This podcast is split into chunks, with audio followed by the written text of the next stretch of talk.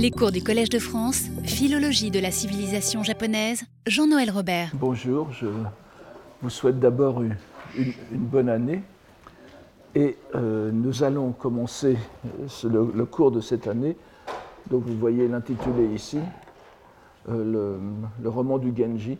Ce n'est pas une prise de position, vous pouvez dire le roman de Genji, le, dit du Genji, comme vous voulez. Je n'ai aucun, Enfin, encore que le, titre de roman, la traduction par roman me paraît adéquate pour une certaine raison dont nous pourrons parler plus tard.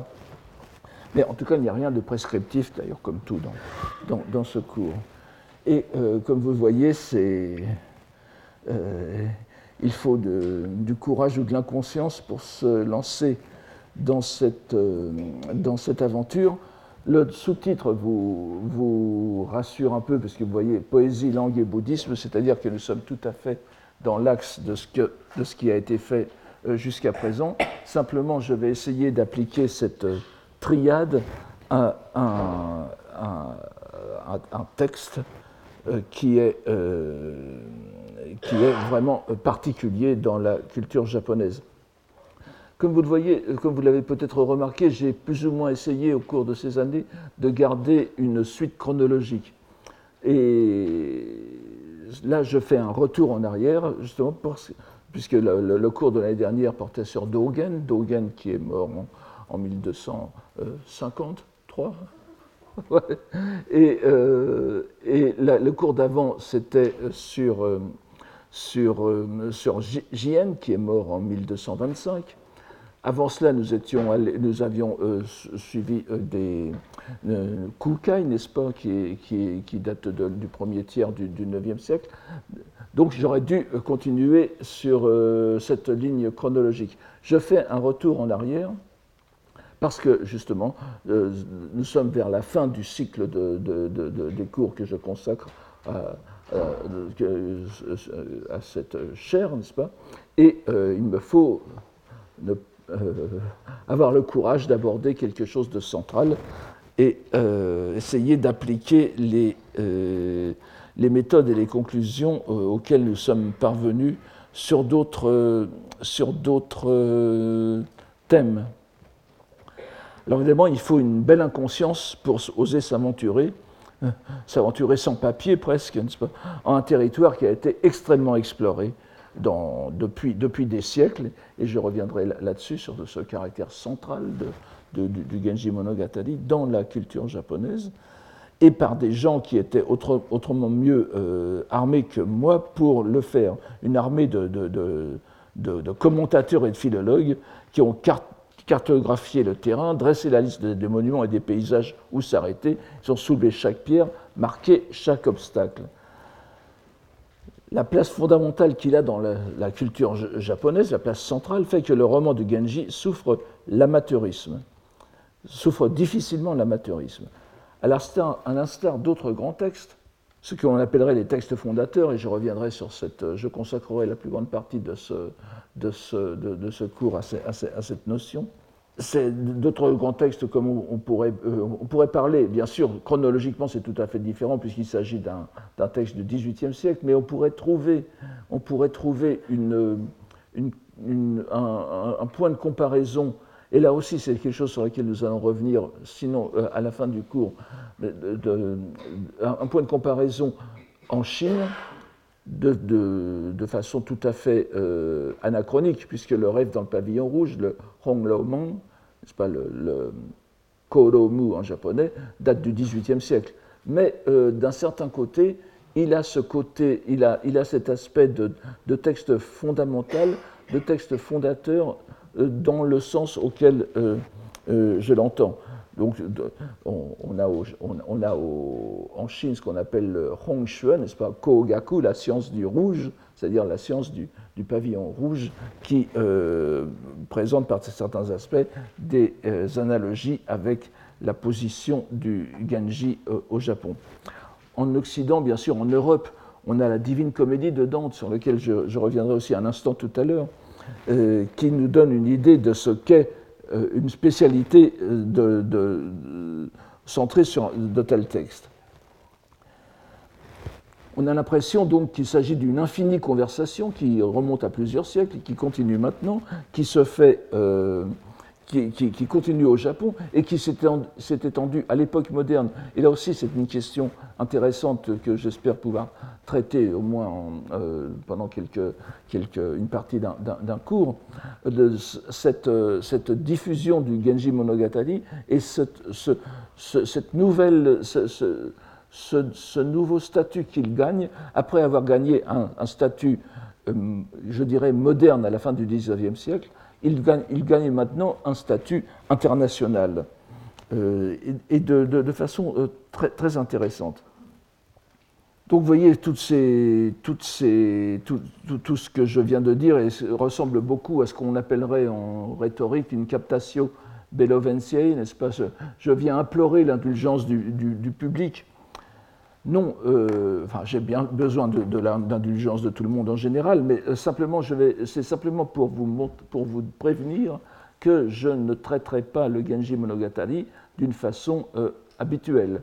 Il va s'inscrire dans la, dans, la, dans la perspective de ce que j'ai fait jusqu'à maintenant, et qui est tout à fait différente, de, enfin, dans une certaine mesure en tout cas, assez différente de ce que l'on trouve dans la recherche habituelle le principe du Collège de France, c'est de faire justement des choses qui ne soient pas habituelles ou, ordinaires.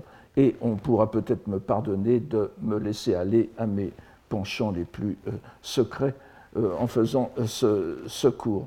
Mais vous verrez que l'on pourra, pourra, trouver des choses qui ont été peut-être dites, suggérées, pressenties, et qui quand même donnent à ce texte un statut tout à fait particulier un, statut particulier euh, qu'il a encore au Japon. Jusqu'à il, y a quelques années, euh, avant que n'éclate cette fameuse bulle économique japonaise, la fin des années 80 ou début des années 90, et encore maintenant, prospérait au Japon une institution culturelle assez particulière qu'on appelle en, en japonais standard les bunka senta, c'est la, la, quatrième ligne de, ce que je donne là, Senta étant la prononciation japonaise de center, n'est-ce pas?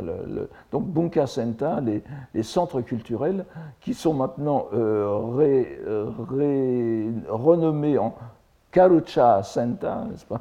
Toujours la même chose, mais en plus, en plus, en plus dévoyé encore. C'est une institution tout à fait particulière. Je pense qu'il doit y en avoir des équivalents dans, certains dans certains autres pays, mais au Japon, ce sont des espèces de, euh, disons, d'universités du troisième âge, en quelque sorte, sauf que c'est ouvert à tous. Mais il y a largement, en effet, des, gens du, troisième âge. Ce sont des cercles d'enseignement euh, fréquenté donc par des gens d'un certain âge, souvent une grande majorité de femmes, mais aussi un public plus jeune et actif, souvent des gens qui sont entrés dans la, dans la, vie, dans la vie active à, leur corps défendant, comme beaucoup, et qui euh, regrettent de ne pas avoir bénéficié d'une euh, d'une culture universitaire euh, littéraire, si bien qu'on se refont en quelque sorte un, cursus universitaire euh, à la carte, dans des conditions tout à fait, euh, tout à fait euh, sérieuses.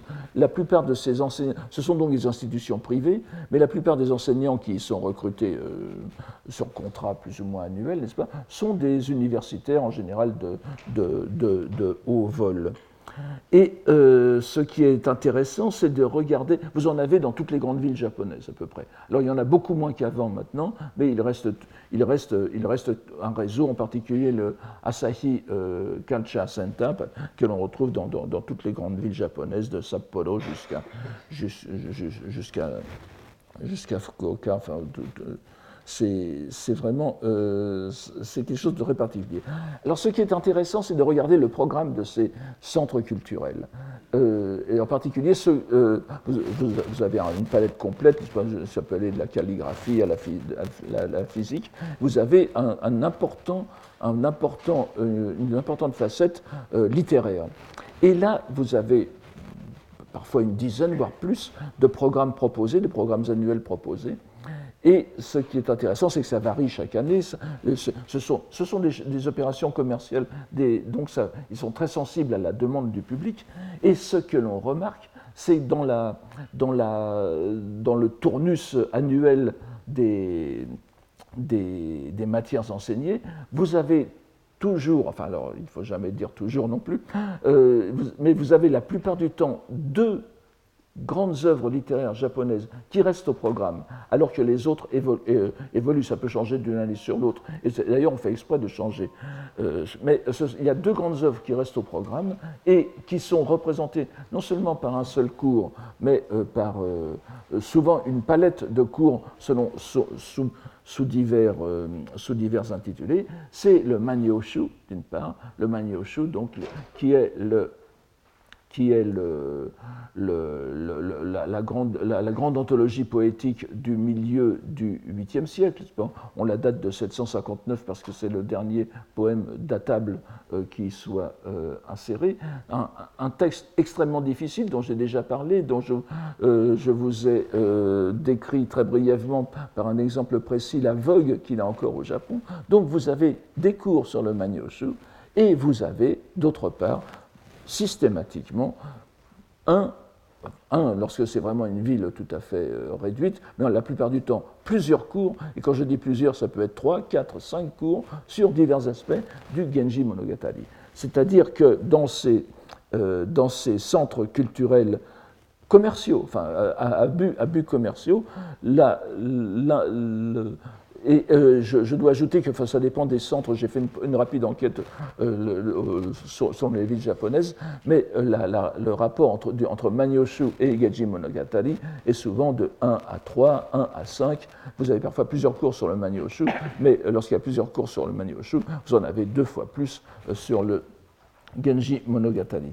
C'est vous dire la, c'est vous dire la vogue de ce texte qui est extrêmement, nous reviendrons là-dessus par des exemples concrets, mais qui est extrêmement difficile à comprendre pour les Japonais modernes. Il est écrit dans une langue, dans, une langue tout à fait particulière, qui euh, ne peut être euh, euh, comprise de façon passable, je dirais, qu'au terme d'une certaine, d'une formation assez, assez poussée je voudrais présenter ici, m'attarder sur deux ou trois points dans cette introduction générale qui, va, euh, nous, qui, qui, doivent nous arrêter un peu avant, avant de, de commencer. D'abord, euh, alors c'est une, c'est, une réaction, je dirais, euh, presque épidermique. Dans, notre époque où ce qu'on appelle le déconstructionnisme fait, rage, il y a, euh, et on, essaye de, euh, d'ailleurs très souvent à, bon escient, de déconstruire, de montrer le caractère artificiel de la notion de littérature, surtout de littérature nationale, de littérature de tel ou tel pays.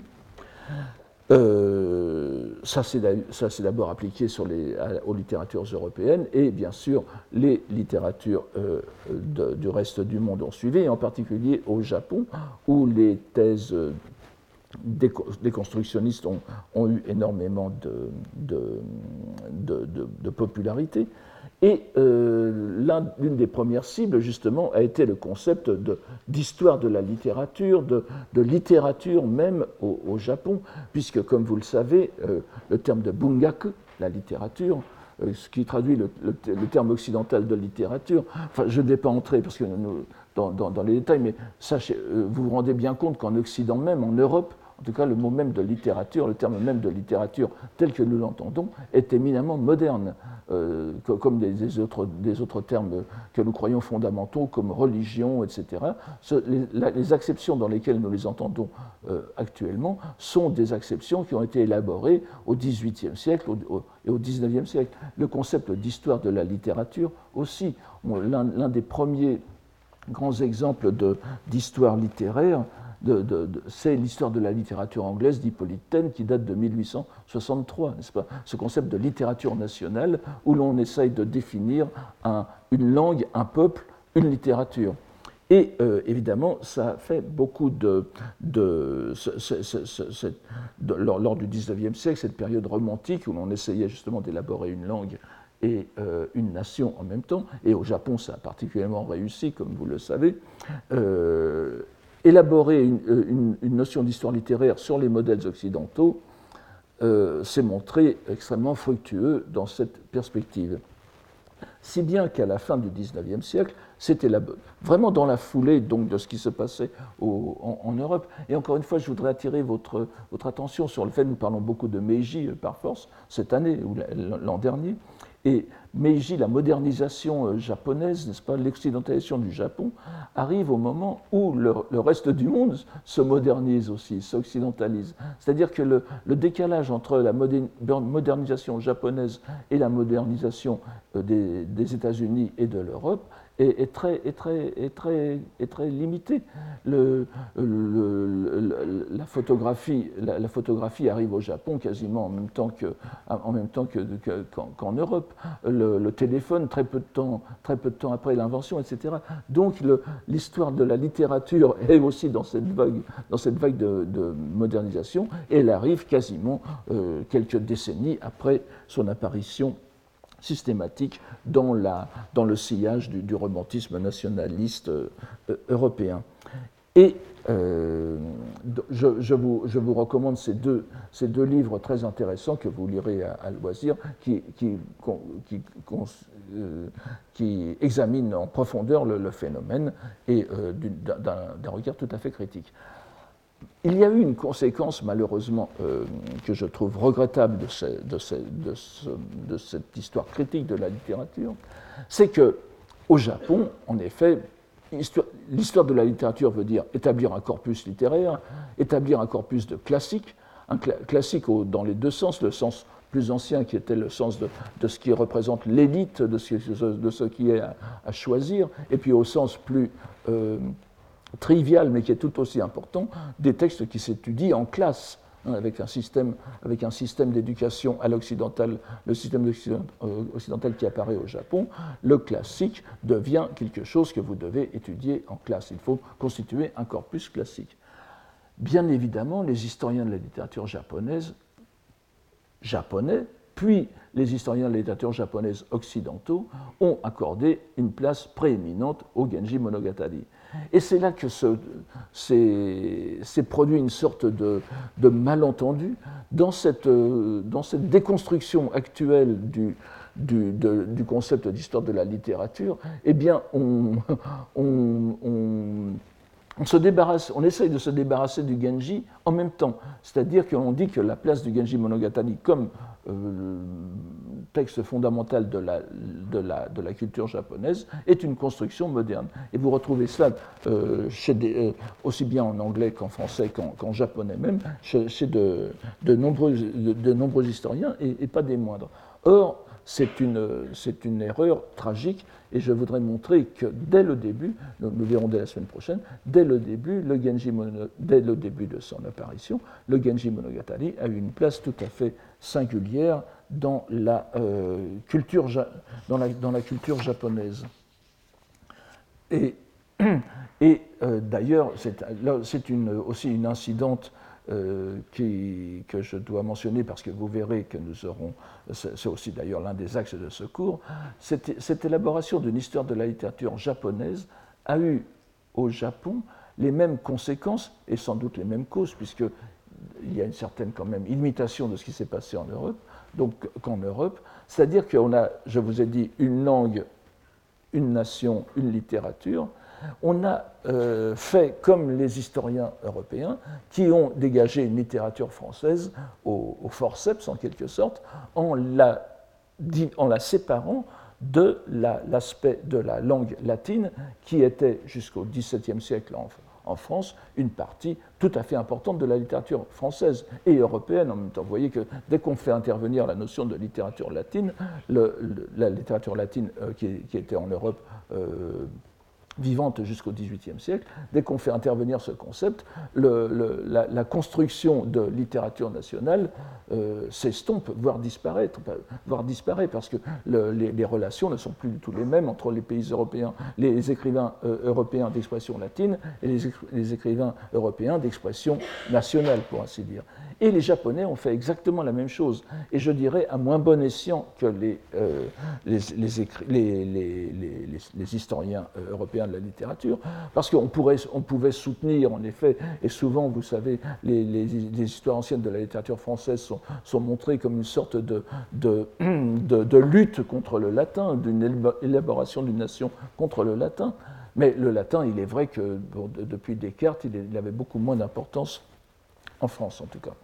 Mais au Japon, on a, on a, pris exactement la même attitude dans un contexte historique qui était tout à fait différent, puisqu'on a, euh, en effet élaboré la notion de, langue nationale, j'y reviendrai, euh, comme porteuse de la littérature nationale, et il a fallu écarter l'équivalent plus, ou moins, euh, exact du latin pour le Japon, c'est-à-dire le chinois classique. Mais à l'époque où l'on faisait ces, où ces histoires de la littérature ont paru, à la fin du XIXe siècle, le chinois classique était encore une composante très importante de la littérature, de ce qui s'écrivait au Japon. Si bien que là encore, on a, on a essayé de, faire une, de, séparer quelque chose qui était en symbiose, exactement de la même façon que le, le, Shinto et le bouddhisme ont été euh, séparés au de façon tout à fait arbitraire lors, de la, lors, des, réformes de Meiji, n'est-ce pas? Donc on, a euh, cette même, illusion d'optique qui fait qu'on ne voit pas que la, chanson de Roland, qui, que, peut être, enfin c'est difficile de dater cela, mais la, chanson de Roland du XIe siècle est, quasiment contemporaine de l'Alexandride de, Gauthier de Châtillon, n'est-ce de, enfin disons à un siècle près, nous sommes dans, qui est écrite en, latin et qui est tout aussi importante pour la culture européenne. De même, on parle de Dubélé comme euh, représentant de la, de la Pléiade, du Bellay a la moitié de son œuvre en latin, mais ça, on n'en parle jamais. C'est un peu la même chose qui s'est passé euh, au Japon, et on a, bien sûr, on a retrouvé, on a, trouvé, on on a refait une, une, écriture, un roman national en quelque sorte, dont les grands repères sont le Manyoshu, dont je vous ai parlé tout à l'heure, et puis bien sûr le, alors, le Kokinshu, que vous connaissez bien par les cours qu'on a fait ici depuis, qui a, été compilé en 905, présenté à la cour en 905, et puis ensuite le Genji Monogatari, qui euh, date euh, du, siècle suivant, des environs de l'an 1000. Euh, alors, évidemment, cette, cette, cette, mise en valeur moderne du Genji Monogatari, c'est accompagné de la définition, ce que je viens de vous dire, de la définition d'une langue nationale, ce qu'on appelle le kokugo en, japonais, euh, qui existe aussi, une expression qui existe aussi en chinois sous le donc goyu, n'est-ce pas, et qu'on retrouve en, vietnamien, etc., pour distinguer, pour, pour définir, et qu'on retrouve même en chinois d'ailleurs, euh, en chinois pour désigner le chinois, mais euh, en Chine, il semble que la première la première euh, occurrence. Alors, euh, bon, je, n'entre pas dans. si je remonte dans la littérature ancienne, on ira très loin. Vous savez que le Kokugo est aussi le titre d'un texte chinois ancien, mais là, je, m'arrête à, l'époque moderne. Les, premières occurrences du terme de Koyu en chinois, ce n'est pas pour désigner la langue chinoise moderne, c'est pour désigner le manchu. C'est dans les textes chinois. C'est-à-dire que le, c'était, euh, euh, le, terme de, langue nationale est un peu trompeur. On traduit souvent euh, ou Kokugo par langue nationale, mais comme le montre bien le, terme de Manchu, c'est par opposition au chinois. C'est-à-dire qu'il faudrait reprendre le terme de, de, n'est-ce pas, de, ce qu'on traduit par pays, royaume, etc., un peu dans, la, dans le même sens qu'il était pris dans un très ancien texte chinois, le Shujing, le livre des Odes, le et dont la, première partie s'appelle le guofeng, n'est-ce pas, kokufu, c'est-à-dire les, modes, les, modes des régions. Hein, c'est-à-dire que euh, Kokumo a certainement, euh, dans, dans, dans, dans, ses acceptions, a le sens plutôt de langue locale, de langue régionale, par opposition à la langue universelle qui était le chinois euh, classique. Donc, mais ce terme a été pris au Japon et donné, on, lui a donné le sens moderne de langue nationale. Et évidemment, le Genji Monogatari devenait un monument de la langue nationale contre le Kambun. Que cette, euh, idée euh, subsiste, c'est une chose évidente. Vous savez que on a, a fêté en 2008, donc il y a dix ans maintenant, et on peut, on peut dire que le cours de cette année pour célébrer le, le, le, 1010e anniversaire du Genji Monogatari, on a fêté, en, célébré en 2008 le millénaire du Genji Monogatari. C'est euh, la, troisième ligne ici, Genji Monogatari Sennenki, qui a donné lieu à toute une, une année, au-delà même d'une année de, de célébration, de colloques, etc. Et non seulement cela, mais on a institué. Alors oui, on a, on a, on a, pris, 2000, euh, on a pris 2008, donc 1008 comme euh, symbole du millénaire, parce que dans le, dans le, le, journal de, l'auteur du, du, Genji Monogatari, de Shimurasaki Shikibu, je reviendrai là-dessus la semaine prochaine euh, en plus en détail pour les, les, les, les termes, pour la présentation du, du, livre, on a trouvé, il y a une entrée où elle parle de son, explicitement du livre qu'elle est en train d'écrire, enfin du texte qu'elle est en train, d'écrire, et on a estimé que c'est une, attestation suffisante pour établir que c'était euh, Milan. Bon, ça vaut ce que ça vaut, n'est-ce pas le, Il y a une histoire célèbre sur Staline qui avait euh, institué le, le, 500e anniversaire de l'élaboration de la grande épopée Kalmouk, le Djangard, alors que c'était quelque chose qui remontait au mieux à, deux siècles. Euh, on, a fêté à Sorbonne le, 800e anniversaire de la Sorbonne dans, des conditions qui étaient tout à fait bizarres parce qu'on ne, sait ne savait pas à quoi ça rime. Donc euh, le, 1008-2008 a quand même au moins l'attestation d'une euh, de, l'auteur elle-même. Donc et euh, ça a donné lieu à toutes sortes de choses. Là, je vous donne quelques illustrations. Vous voyez, il y a eu, il y a eu des, des, euh, la, photo est un peu écrasée, mais des, symposiums, des, colloques internationaux. Il y a eu des, toutes sortes de, voyages, parcourons parcourons à pied les, sites du Genji Monogatari, n'est-ce pas? Et puis euh, vous avez le, le, comité du Genji Monogatari qui a euh, du millénaire du, Genji, et il y a eu même une série de, c'est un peu une, série en, dessin animé qui a été très célèbre, le Genji Sennenki, euh, qui et, vous voyez, c'est le, comble de, l'injure, je trouve. Le, titre est en, est en caractère latin. Enfin bon, c'est mais euh, c'est pour vous, dire que cette année a été, extrêmement célébrée et elle a donné lieu à quelque chose de très particulier pour vous dire que ce que je vous décris est quelque chose de, très, persistant.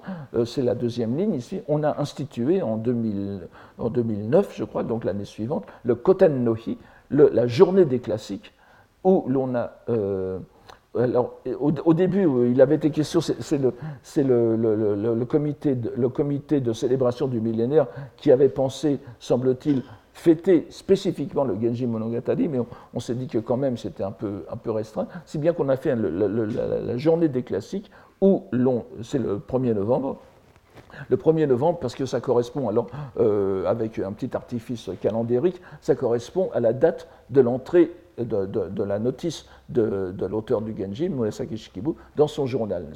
C'est une date qui correspond au, 1er novembre 1008. Euh, Donc on en a fait la journée des classiques où l'on célèbre non seulement le Genji Monogatari, mais en particulier le Genji Monogatari, mais tous les classiques de la littérature japonaise, mondiale, et même les classiques de, euh, disons, les, manifestations classiques de l'art, comme la calligraphie, etc.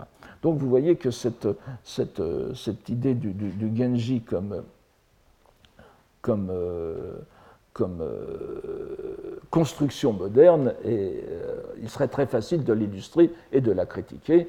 Il est évident que le Genji Monogatari, comme classique par excellence de la littérature japonaise est aussi une construction du XIXe siècle. Mais ce n'est pas que cela, et c'est aussi ce que nous allons voir au fil de, ces cours, parce qu'il est évident que le Genji a été dès le début, très tôt, et nous verrons dès la semaine prochaine, n'est-ce pas, quelques attestations, a été très tôt considéré comme une œuvre majeure, et elle l'est restée. Ce qui me euh, fait euh, revenir sur un autre, sur un autre point et, qui est aussi euh, une interrogation en cours. J'ai fait il y a quelque temps, un, organisé il y a quelque temps avec mon ami François Massé, un colloque sur les textes fondateurs, justement. Et évidemment, j'avais aussi en, tête le, Genji pour cela. D'ailleurs, Mme Telada Soumier, euh, qui est une de nos grandes spécialistes du Genji en, France, avait accepté d'y participer. Et euh, je me souviens que lorsque j'avais parlé de cette, de cette idée d'un colloque sur les textes fondateurs à Marc Fumaroli, que vous connaissez tous, un illustre collègue du, Collège de France, et euh, il m'avait dit en plaisantant, comme il le fait souvent, mais les textes fondateurs, mais il n'y en a qu'un, c'est Homère et ce n'est pas la peine de s'occuper des autres. Et euh, d'un certain côté, il avait raison. Mais je voulais, euh, lorsqu'on parle de l'Occident, lorsqu'on parle de la littérature européenne, il est vrai que plus encore que la Bible, si l'on supprimait Homère de l'histoire littéraire, il n'y aurait sans doute pas d'histoire littéraire. Mais euh, ce que je voulais faire, disons, c'est parler des textes fondateurs de seconde dimension, des textes fondateurs euh, secondaires, qui, euh, ont, qui ont produit une tradition et ce, auquel on se réfère euh, constamment, dans telle ou telle tradition. Le meilleur exemple pour l'Europe, c'est Virgile. Virgile qui, est, si je puis dire, notre Homère le, de, de, l'Europe, au point même qu'on pourrait se dire que euh, à une époque où l'on s'interroge souvent sur ce qu'est la, sur, ce la, la, culture européenne, la, notion même d'Europe, je dirais, l'Europe, c'est là où on a lu Virgile, et euh, on, peut se faire une cartographie de l'Europe de façon euh, très significative à partir de, cela. Et donc l'Énéide, et en particulier l'Énéide de Virgile, qui a vraiment informé les identités euh, littéraires et nationales de, de, tous les pays euh, euh, européens. Je ne reviens pas là-dessus, ça nous mènerait trop loin et ce n'est pas le propos. Il y a quelques années, justement, j'avais lu un livre sur un, livre, une, sorte d'essai comparatif sur Virgile, et l'auteur, dont je tairai bien sûr le nom, euh, qui se piquait de, connaissances euh, universelles, essayait de, montrer les équivalents, les équivalents des divers épiques dans, les, diverses traditions que l'on pourrait rapporter à Virgile. Et pour ce qui est du Japon, Enfin, il n'avait vraiment pas fait, euh, il vraiment pas fait beaucoup de, recherches. Tout ce qu'il avait trouvé à, mentionner pour le Japon, c'était l'aventure, la vengeance des 47 Ronin, n'est-ce pas? Ce qu'on appelle souvent au Japon le Hako Jiken, la première, euh, euh, qui, est, bien attestée par les films, qui était extrêmement populaire, qui a, été le sujet de, kabuki, de, pièces de kabuki et de bundaku, mais qui en aucune façon ne peut même pas être considéré comme une épopée, et puis encore moins comme une épopée fondatrice au, sens de l'Énéide. S'il avait dû choisir quelque chose, il aurait bien sûr pu choisir le Heike Monogatari, le, Heike Monogatari, la, geste des Heike, n'est-ce pas, le, roman des Heike, qui est euh, postérieur qui est postérieur, de bien postérieur au Genji Monogatari, mais dont j'y ferai allusion à plusieurs reprises. Euh, c'est en quelque sorte le, pendant, le parallèle, le contraste du Genji Monogatari dans la, dans la culture japonaise. Et euh, il, est, évident que c'était euh, le Heike Monogatari euh, qu'il aurait fallu choisir. Mais si l'on parle de texte fondateur, c'est-à-dire au sens que je vais essayer de vous décrire, le Heike, certes, l'est dans, une certaine façon, mais de façon bien moins profonde que le Genji Monogatari, qui peut vraiment être considéré comme un texte fondateur de la littérature japonaise, quel que soit le sens que l'on donne à la littérature, et pourquoi pas parler simplement de culture japonaise. Alors, comme vous le voyez bien, c'est vrai que plus que le Heike Monogatari, lorsque les historiens de la littérature ont parlé de, de, classiques japonais par excellence, ils ont mentionné le Genji. Euh, ça me rappelle un peu, et, je, vous dis, je, ne trouve pas, je ne trouve pas que ce soit une attitude très, euh, euh, efficace parce qu'elle donne prise à de, nombreuses critiques, mais c'est c'est à peu près la même chose que pour le philosophe japonais Nishida Kitaro, n'est-ce pas, qui est mort en 1945, lorsqu'il a publié son livre Zen no Kenkyu au début du, au début du, au, début de, enfin, dans, le premier tiers du XXe siècle, ce livre a été salué comme enfin un texte philosophique japonais qui puisse être comparé aux textes philosophiques occidentaux. Vous voyez, on est exactement dans la même, dans la même, euh, dans la même logique de, comparaison avec l'Occident. C'est un peu, pour aller de l'autre côté de, de, l'histoire culturelle, c'est un peu comme Gershwin aux États-Unis. Je me souviens que lorsque j'étais petit, j'avais vu un film sur Gershwin où l'on montrait que Gershwin était, enfin, Gershwin était présenté comme un compositeur américain que l'on pouvait mettre en parallèle, opposé aux compositeurs européens. C'est un peu la même chose. On a vraiment instrumentaliser le, Genji, euh, le, Monogatari euh, à, cause de, euh, selon ses, selon, ses, selon ses critères. Ce qui, bien sûr, nous empêche de regarder les qualités propres du Genji et qui ont fait que c'est un texte central de la, dans, la, dans, la, dans la culture japonaise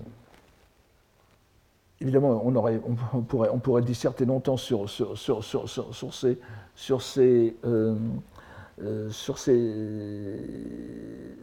problèmes, et je ne voudrais pas vous assommer de comparaisons qui ne sont jamais raison, mais euh, malgré tout, il y a des, choses. revenons, si vous le voulez bien, quelques instants à l'Énéide, et d'ailleurs nous finirons sur Dante. revenons quelques instants à l'Énéide et à un cas très particulier, justement de ce statut de texte classique, de, de texte classique en Europe, par rapport à d'autres civilisations. Si l'on compare par exemple avec le, judaïsme ou l'islam, il n'y a pas de problème. Le texte fondateur, on sait ce que c'est, c'est la Bible, la Bible hébraïque, c'est le Coran. Et euh, ce qui est extraordinaire, c'est que ces deux euh, monuments euh, fondateurs sont aussi des modèles linguistiques. C'est-à-dire que les, traditions grammaticales qui ont été élaborées dans, la, dans, le, dans, dans la, dans le monde musulman et le monde juif se sont euh, fondés sur la langue du Coran, la langue de la Bible, comme modèle. En Occident, pas du tout. La Bible, que ce soit la, Bible grecque des Septante ou la Bible, la Bible latine de, Saint Jérôme, la Vulgate de Saint Jérôme, euh, ça n'a jamais été considéré comme des modèles de langue. Bien au contraire, euh, on, a toujours, on, a toujours, passé son temps à décrier la, mauvaise qualité linguistique. Les modèles de langue, c'était Homère, euh, pour, le, pour, le, pour, le, monde grec, c'était Virgile, entre autres, pour le monde euh, occidental. C'est-à-dire qu'il y a eu une double, il y a eu une double, une, double, euh, une double voie, en quelque sorte, des textes fondateurs. Les textes fondateurs religieux, les textes fondateurs littéraires. C'est un peu la même chose qui se produit au, au, Japon de l'époque de Heian qui va nous, nous retenir. Il y a des textes euh, et, la, situation est, très complexe. Nous avons des textes religieux fondateurs, c'est-à-dire qui, sont le, fondement euh, idéologique, le fondement spirituel et d'une certaine façon le, fondement des, euh, des, représentations littéraires du Japon de l'époque, et en particulier, vous le savez tous si vous avez suivi ces, ces cours, c'est le Sutra du Lotus le Sutra du Lotus, qui est, traduit, qui est, qui est transmis en chinois au Japon et qui a, été, euh, qui a fait l'objet, les, produits dérivés, si j'ose dire, du Sutra du Lotus, c'est la poésie bouddhique japonaise, la poésie bouddhique japonaise qui s'est exprimée en langue japonaise euh, sous la forme du waka et qui a reconstitué une tradition qui se fonde donc en dernière analyse sur les textes bouddhiques, mais qui est devenu une tradition nationale. Euh, mais c'est un texte étranger. En même temps, à cette époque, à où le Sutra du Lotus est vraiment le, le bruit de fond de la culture japonaise, c'est-à-dire autour de l'an 1000, apparaît le Genji Monogatari. Le Genji Monogatari, lui, est, écrit entièrement en langue japonaise. Et euh, c'est là qu'on pourrait faire revenir le contraste avec le Heike Monogatari, la geste des Heike. Les, deux sont des monuments de la langue japonaise, mais ce sont des monuments tout à fait différents. Ils sont même opposés l'un à l'autre. Le Heike Monogatari est un texte purement japonais, et d'ailleurs plus facile à comprendre pour les japonais modernes, même à l'audition et en tout cas à la, lecture, que le Genji Monogatari, parce qu'il annonce déjà de nombreuses marques stylistiques du euh, japonais, même contemporain, c'est-à-dire que c'est un mélange de vocabulaire chinois, donc de vocabulaire sino-japonais, et de syntaxe japonaise. Une syntaxe, somme toute, euh, assez, euh, je ne veux pas exagérer la facilité du Heike Monogatari, ne me faites pas dire ce que je n'ai pas dit, mais une, syntaxe, somme toute, facile d'accès. Le, le, Genji Monogatari est l'opposé. Les deux ont le même, la même dénomination de roman, de monogatari, de narration, de, narration d'événements, monogatari, ou de, personnages. Et le, le, Genji, lui, stylistiquement, est un autre monde. Un autre monde d'où le vocabulaire euh, chinois trop évident est écarté. Vous ne trouverez pas les amas de, de, composés sino-japonais que vous avez dans le Heike Monogatari. la langue est beaucoup plus fluide, la syntaxe beaucoup plus complexe, la morphologie aussi. Mais, mais c'est un, un modèle de langue qui va être beaucoup plus difficile euh, à imiter que le Heike Monogatari. Le Heike Monogatari, en fin de compte, euh, on pourrait dire que son style est le style narratif qu'on retrouverait chez les romanciers japonais de l'époque d'Edo, n'est-ce pas, comme Bakin, enfin, des, gens comme cela. Donc, c'est bien que si, si l'on parle d'une d'une sorte de spécificité de la langue japonaise par opposition à la langue chinoise, le Genji Monogatari devient l'emblème de cette euh, originalité, bien plus que le Heike Monogatari, et en même temps, les deux textes sont aussi bouddhiques l'un que l'autre, mais pas de la même façon, comme j'essaierai de le montrer. Le, Genji Monogatari est un texte qui dissimule bien plus de choses que le, Heike Monogatari. Et là aussi, il va falloir nous interroger sur cette fonction, je dirais, occulte du Genji Monogatari euh, euh, et, les, les, intentions de, de l'auteur qu'il y a derrière. Alors, J'aime bien les synchronismes. Euh, je, vous ai souvent mentionné l'un des, des, hasards les plus extraordinaires qui est que euh,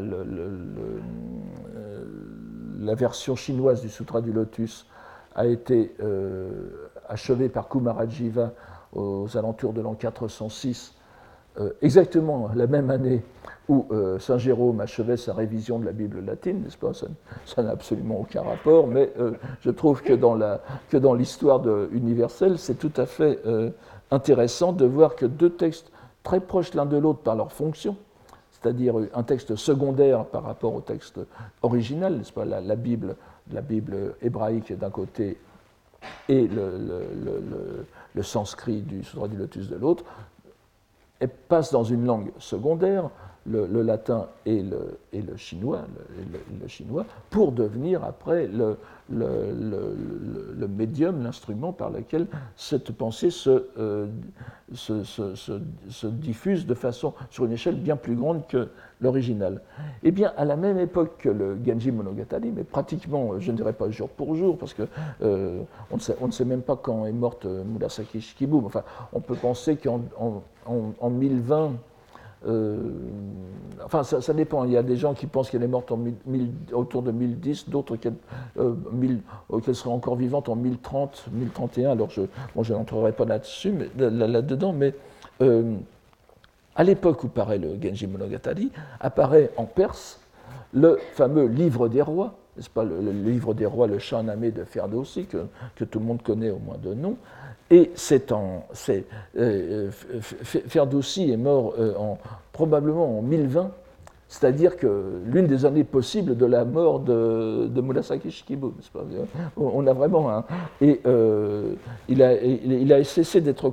Il, euh, il, était le Shaname, qui est un énorme, une énorme épopée qui fait 100 000 vers, on n'est pas dans, la même, dans, les mêmes dimensions, a, été achevé en, en, 1010 à peu près. Donc vous voyez, 1008 pour le Genji, euh, la, date, la date un peu artificielle du, du Genji, 1010 pour le, livre des rois de Et on a, là aussi, on a quelque chose de très particulier.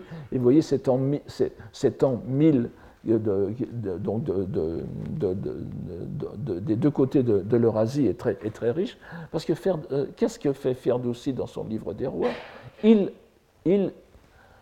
fait renaître la langue persane. Euh, vous savez, la, Perse avait été euh, conquise par l'islam, les, Iraniens, irano-persans étaient devenus musulmans, la langue euh, sacrée était, était l'arabe, mais il y a eu une réaction culturelle très forte, peut-être l'une des plus fortes du monde musulman, qui n'était pas contre l'islam, mais contre l'arabisation. Et Ferdowsi a fait ce monument de la langue persane euh, qui, reprend la mythologie euh, de la Perse ancienne en langue perse moderne, mais surtout avec quelque chose qui va nous rappeler euh, des, phénomènes japonais. Il a évité autant que possible, quasiment systématiquement dans son poème, le vocabulaire arabe. C'est-à-dire que le livre des rois est écrit en, entre guillemets, en pur persan. Et de la même façon, si l'on contraste le Heike Monogatari et le Genji Monogatari, l'originalité du Genji par rapport au Heike et à d'autres textes de, l'époque, c'est non pas la suppression du vocabulaire chinois, il y en a encore beaucoup, mais l'incomparable réduction de la proportion de ce vocabulaire dans le texte. On peut, dire, on peut, on peut lire des, paragraphes entiers sans pratiquement euh, aucun, euh, aucun mot chinois. En tout cas, aucun mot chinois euh, qui, fasse, euh, qui fasse obstacle à la compréhension. Il y a suffisamment d'obstacles à la compréhension par ailleurs dans, dans, dans, le texte. Donc, vous voyez que ce, on peut en effet considérer le, Genji Monogatari comme, une, comme une, un monument de la langue japonaise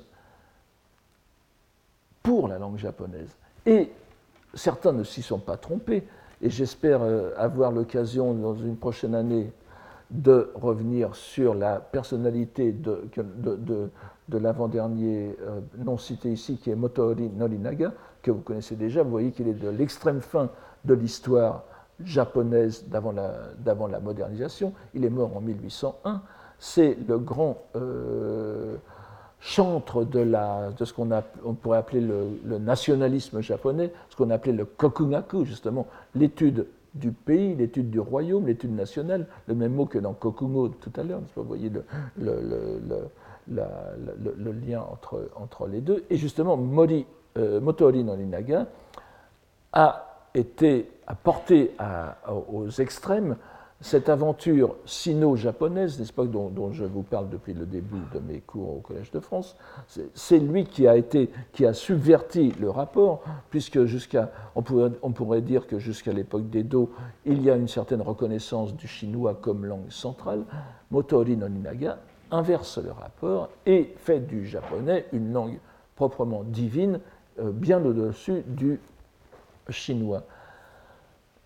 Il se réfère pour cela à un autre texte fondateur dont on a parlé mon, collègue et ami François Massé dans un, colloque que nous avons fait sur ce thème. Donc, euh, il se réfère au Kojiki. Le Kojiki, vous savez, c'est le premier, texte japonais, euh, enfin le premier texte euh, sino-japonais, mais extrêmement japonisé. On ne peut pas le lire en chinois, n'est-ce pas? Il faut le lire en sino-japonais pour pouvoir le lire, qui date de 712. Et ce texte euh, fondateur n'en était justement pas un parce qu'il a été occulté, on n'a pas parlé de lui pendant des siècles et des siècles, jusqu'à ce qu'il euh, soit remis à l'honneur par les nationalistes japonais du XVIIIe siècle, et en particulier par Motoori Norinaga, qui en a fait, qu'il a vraiment reconstitué comme texte central de la, euh, de, la culture japonaise. Et c'était étroitement lié à la notion de ce qu'on appelle le de ce que Motori Norinaga remet à l'ordre du jour à partir de quelques, à partir de quelques citations anciennes du Manyoshu, ce qu'on appelle le Kotodama, ce qu'on pourrait appeler l'âme de la langue, l'âme de la parole, n'est-ce pas, l'esprit de la langue, la force vitale du langage, etc. Euh, dont euh, Motori Norinaga fait la caractéristique de la langue japonaise il fait du Austin avant l'heure, si vous voulez, en disant le japonais diffère des autres langues dans la mesure où les paroles japonaises sont vraiment efficaces, c'est-à-dire elles sont porteuses de, force, d'efficace presque magique. Mais, à part ce grand. Ce, et, euh, Noniaga a aussi commenté le Manyoshu. Mais l'autre grande œuvre de Motori Noninaga, c'est son grand commentaire du Genji Monogatari il a consacré de nombreuses années à faire l'un des plus grands commentaires du Genji qui, soit, et euh, il est très intéressant de lire, il, il, en a fait aussi des, sortes d'épitomées, n'est-ce pas, de, de, résumés, il est très intéressant de le lire parce qu'il a, euh, en mettant, je, reviendrai là-dessus plus tard, mais en mettant en exergue certains aspects du Genji Monogatari, il en a aussi tu caché d'autres, en particulier l'aspect bouddhique ça, ne l'avantageait pas du tout dans, ses idées euh, nationalistes, puisqu'il était violemment anti-bouddhique, n'est-ce pas? Enfin, il, est devenu violemment euh, anti-bouddhique au nom du, Shinto, le Shinto étant la langue, euh, de même qu'il y avait une langue nationale, il y a une religion nationale, et c'est le Shinto qui rejette tous les éléments bouddhiques qui étaient présents au Japon. C'est très difficile de faire cela avec le Genji Monogatari. Norinaga, pourtant, il, réussit en mettant, nous reverrons ça plus tard, en, mettant au centre de son interprétation du Genji des notions qui sont en réalité des notions bouddhiques euh, cachées, n'est-ce pas? Et euh, donc, nous, voyons bien que avant cette euh, définition du Genji Monogatari comme classique au sens occidental de la littérature japonaise, c'était un texte qui avait une grande importance une grande importance dans la, dans, dans, la, dans, la, dans la, littérature, euh, dans la culture japonaise, puisque bien sûr le, terme de littérature n'existait pas en tant que tel. Mais c'était, si ce n'est pas un texte, si ce n'était pas un classique, c'était quand même un modèle, un modèle de langue, euh, euh, d'écriture sur lequel nous, nous, nous, nous reviendrons. Alors, je voudrais euh, aussi euh, insister sur le dernier point de ces textes fondateurs dans le sens euh, dans lequel je, l'entends, c'est qu'un texte n'est fondateur que dans la mesure où il est fondé lui-même, où il se fonde sur quelque chose. Et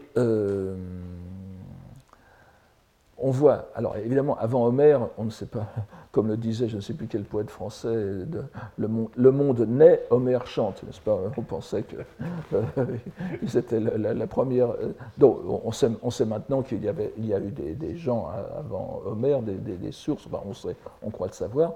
Mais euh, si nous reprenons l'Énéide, qui est le texte fondateur de, l'Europe, je pense qu'il n'y a pas de doute là-dessus du point de vue culturel. L'Énéide est en réalité un démarquage, un, retravail de, du, corpus Comme, vous le savez tous, il y a 12 chants dans, l'Énéide. Euh, six, chants, euh, euh, six chants reprennent le modèle de l'Odyssée. Il, inverse le rapport chronologique. Six chants, les six premiers chants reprennent le modèle de l'Odyssée. Les six derniers chants reprennent le modèle de l'Iliade. Et c'est parce que c'est un texte qui s'est fondé sur Homère que l'Énéide, forte en quelque sorte de cette, de cette puissance littéraire homérique, peut devenir un texte fondateur euh, en, Occident. Euh, euh, si, nous, si, nous, si, nous, en venons à, Dante, n'est-ce pas, dont, nous célébrerons en, en 2021 le, le, 700e euh, anniversaire de la, de la mort. Il est mort en 1321, alors préparez-vous déjà, vous avez, on entendra beaucoup parler de Dante dans, deux ans d'ici. Et euh, comme vous le savez, Dante rencontre aux enfers celui qui va être son guide jusqu'à la sortie du purgatoire, Virgile, n'est-ce pas? Et il l'appelle il, ainsi. Ah, c'est toi ce Virgile, c'est toi Virgile, cette source c'est cette source qui a diffusé un si, ample fleuve de paroles. Tu es mon maître et mon auteur, tu sais celui de qui j'ai pris le beau style qui m'a fait tant d'honneur. Et donc il il il se situe, Dante, dont qui est peut-être le texte, le texte fondateur par excellence de, de, de, la littérature italienne et d'une bonne partie de la littérature occidentale, il se situe vraiment dans une continuité, il se fonde sur Virgile. Et puis, dans le dernier paragraphe de la Vita Nuova, qui est un texte antérieur de Dante, il, annonce, voyez, il annonce ce qu'il va faire, il, il, est conscient donc de, se situer dans une tradition, et puis en même temps, il est conscient de sa capacité d'innovation, comme on dirait maintenant, et il, finit la Vita Nuova, vous savez, qui est la, relation de, sa, de, sa, son amour pour euh, Beatrice. Il, il dit, donc, si bien que euh, si, euh, si, si, le, si, le, si le voudra, enfin, si, si avec, avec, la volonté de celui qui a permis à, tout, pour qui toutes les, celui vers qui toutes les choses, toutes les choses dirigent leur vie. Donc, si, si, si sa volonté est que ma vie dure quelques années encore, j'espère de dire d'elle, de, Béatrice, ce qui n'a jamais été dit auparavant d'autres femmes. Il y a ce, côté vraiment, euh, il, sait, ce qu'il fait. Eh bien, d'un certain côté, le Genji Monogatari va reprendre cette même, euh, dialectique. Je pense, je vais, il est évident que l'auteur d'abord s'appuie sur une tradition littéraire qui existe avant elle. Ça a été suffisamment démontré, on le sait bien. Mais aussi, il y a euh, cette, euh, euh, cet appui beaucoup moins évident, mais qui est démontrable, et démontrable de la façon la plus concrète, comme vous le verrez.